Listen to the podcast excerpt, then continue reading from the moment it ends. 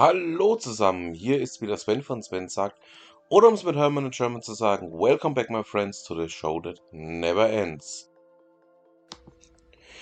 Ja, da sind wir wieder, Ausgabe 201. Das war schon eine ziemliche Hausnummer mit fast zwei Stunden, die wir da jetzt abgeliefert haben bei der 200. Nochmal meinen zutiefst empfundenen Dank eben an Steve, an Stefan, an Ute und auch an Robert dafür, dass sie diese 200er Ausgabe möglich gemacht haben. Aber nun würde ich sagen, geht es weiter mit der 201. Ähm, ja, wir haben noch vieles, ja, was wir doch diese Woche auch besprechen möchten. Würde ich sagen, fangen wir doch gleich mal an. André Schwemmlein, ähm, seines Zeichens ja bekannt als Chef der Flix Mobility Group oder als einer der Chefs der Flix Mobility Group, ähm, hat der Bahn wieder eine Kampfansage gemacht. Und zwar hat er ähm, dieses Mal sehr deutlich gesagt, niemand hat Lust umzusteigen. Also ähm, sind wir mal gespannt, wie es denn da jetzt weitergeht. Ähm, gerade auch, weil ja, doch durchaus Flix Mobility oder auch Flix Train, beziehungsweise auch Flix Bus, der Bahn doch die letzten Jahre wirklich auch wirklich echt wehgetan hat. Also ähm, bin mal gespannt, wie das Ganze weitergehen soll. Flixtrain hat ja jetzt auch sein Angebot wieder aufgenommen und auch ähm, neue Angebotsstrecken mit erweitert. Also da wird noch, denke ich mal, einiges kommen. Ähm, ja, es hängt jetzt einfach auch vieles daran, was für ein Wagenmaterial sie bekommen, welches Material sie einsetzen können. Ich hoffe drauf, dass da so das ein oder andere Privatunternehmen auch noch mit einsteigen wird. Ebenso auch, ähm, wie es mal mit dem Interconnex war oder wie es ganz viele andere Angebote auch schon gegeben hat, ähm, die dann unter einem Markennamen vereint zu sehen, das wäre, denke ich mal, so eine richtige Lösung. Auch eine richtige Idee, das Ganze umzusetzen. Ja, da sind wir mal dran und ähm, schauen wir, was da noch kommt. Ja, völlig, völlig anderes. Ähm, geht aber auch um einen der großen ehemaligen Monopolisten. Und zwar die Telekom wird verstärkt Glasfaser auf dem Land ausbauen. Das heißt, der FTTH-Ausbau ähm, wird jetzt auch auf dem Land stärker, ja, doch aus ähm, in Betracht gezogen.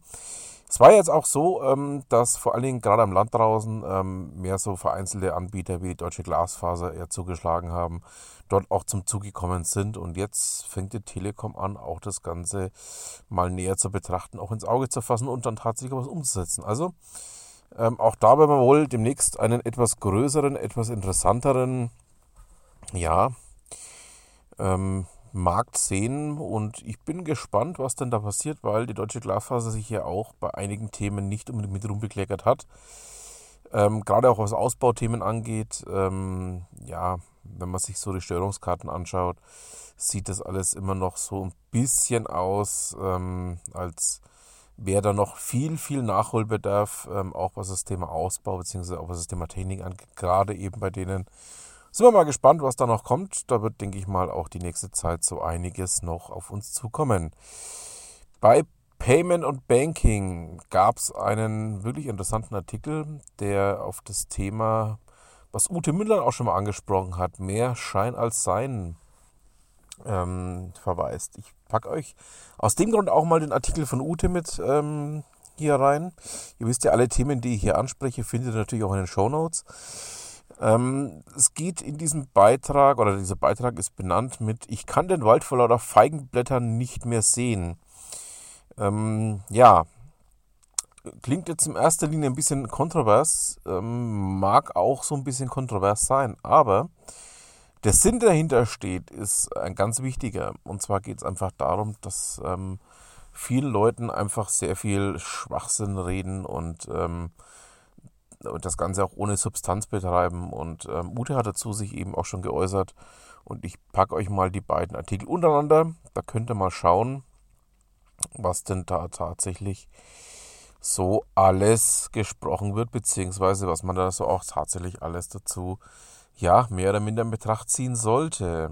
So, kommen wir nun zu etwas völlig anderem. Steve hat es bei sich in seinem Blog ja auch schon, mit dem ist Steve Spier einer ähm, meiner beiden Podcast-Kollegen zusammen mit Stefan Klüpfel betreiben wir auch den 3S-Podcast, beziehungsweise ähm, ja, auch in wechselnder Besetzung. Ihr habt es ja auch bei der Ausgabe 200 gehört, ähm, ja, wie wir zusammenarbeiten. Und ähm, würde mich auch freuen, wenn ihr bei ihm immer wieder reinschaut, beziehungsweise auch bei Stefan im Radio reinhört, wenn er bei Moments of Magic sendet. Aber nun zurück zum Thema. Das Thema DE-Mail ist ausgelaufen. Ähm, war ja ein Konstrukt, das es gab, ähm, das darauf bedacht war, dass man Behörden Schreiben auch per E-Mail empfangen und senden kann, eben in entsprechender Verschlüsselung mit entsprechenden ja, Sicherheitsmerkmalen. Das Ganze ähm, hat nie so richtig funktioniert. Es war eigentlich auch immer mehr so eine Art Totgeburt. Ähm, es gab mehrere Anbieter, die Telekom war einer davon. Und jetzt ist es bei der Telekom eben soweit gewesen. Sie haben ihr Angebot dazu eingestellt. Ähm, man kann einfach nur sagen, Ende mit Schrecken anstelle Schrecken und Ende. Und ähm, man muss einfach auch froh sein, dass es ähm, dazu nicht kam. Ja, ähm, nun noch etwas völlig anderes. Ähm, ihr wisst ja, ich bin großer Fan ähm, eines bestimmten Flugzeugs, nämlich der Phantom. Und es gab mal ähm, von seitens der israelischen Luftfahrzeugindustrie, beziehungsweise auch von der israelischen Luftwaffe, ähm, eine Studie beziehungsweise auch ein Versuchsmodell, eine umgebaute Phantom, die sich dann Super Phantom nannte. Ähm, den Artikel packe ich auch mal mit rein. Könnt ihr mal drüber schauen, ähm, fand ich jetzt sehr interessant, ähm, was da so alles gemacht worden ist. Übrigens sind diese ganzen ähm, technischen Neuerungen, die da eingeflossen sind, später ähm, bei den Phantoms der Deutschen, der Griechen und auch der Türken mit eingebaut worden. Ähm, ja, ähm, dachte ich mir, packe ich mal mit rein, könnt ihr mal schauen, was denn da so alles erdacht worden ist in den 80ern, was denn da auch tatsächlich in den späten 90ern, in den frühen Nullerjahren umgesetzt wurde. So, ihr wisst ja, wir sind noch nicht so ganz am Ende unseres netten kleinen Podcastes hier. Es fehlt noch ein ganz wichtiger Bestandteil. Kommen wir nun zu Ute Mündlein. Von Ute habe ich dieses Mal einen, ja, auch sehr lesenswerten Beitrag herausgesucht in dem es um das Thema Videomarketing geht, beziehungsweise auch um das Thema, ja, wie mache ich richtig Videomarketing, beziehungsweise auch, ähm, was ähm, muss ich tun, damit es vernünftig läuft und auch, dass es vernünftig, ja, das Ergebnis gibt, was ich haben möchte. So, damit haben wir es dann auch für diese Ausgabe. Ich bedanke mich fürs Zuhören. Wünsche noch eine, ja, schöne Restwoche, ein schönes Restwochenende, je nachdem, wann ihr es hört. Und dann bleibt mir einfach auch noch zu sagen, was immer Sie machen, machen Sie es gut.